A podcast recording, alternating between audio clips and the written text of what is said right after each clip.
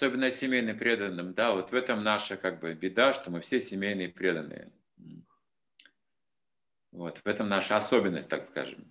Не беда, но наша особенность. Потому что для брамачари ашрама все очень просто. Вот пока вы брамачари ашами, обычно вы себя хорошо чувствуете. Когда вы в семье, возникают сложности. И какие сложности обычно?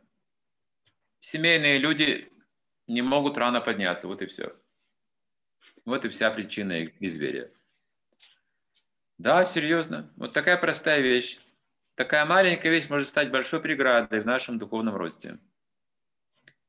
Я помню этот пример, когда э, написано про Прабхупаде Ламрите, Шемасундар Прабу еще в то время курил, ученик Прабхупады.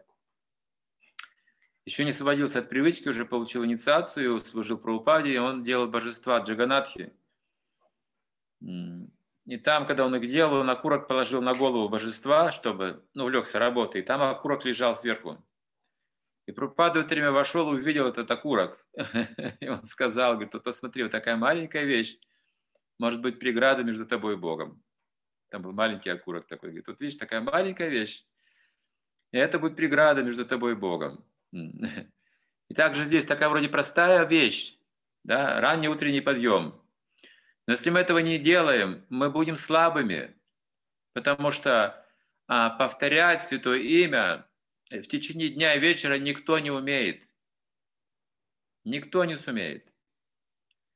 Хотя святое имя, оно трансцендентное, в любое время оно трансцендентно, но поскольку мы подвержены гунам, влиянию гунам, то дневное время и вечернее неблагоприятно для повторения мантры.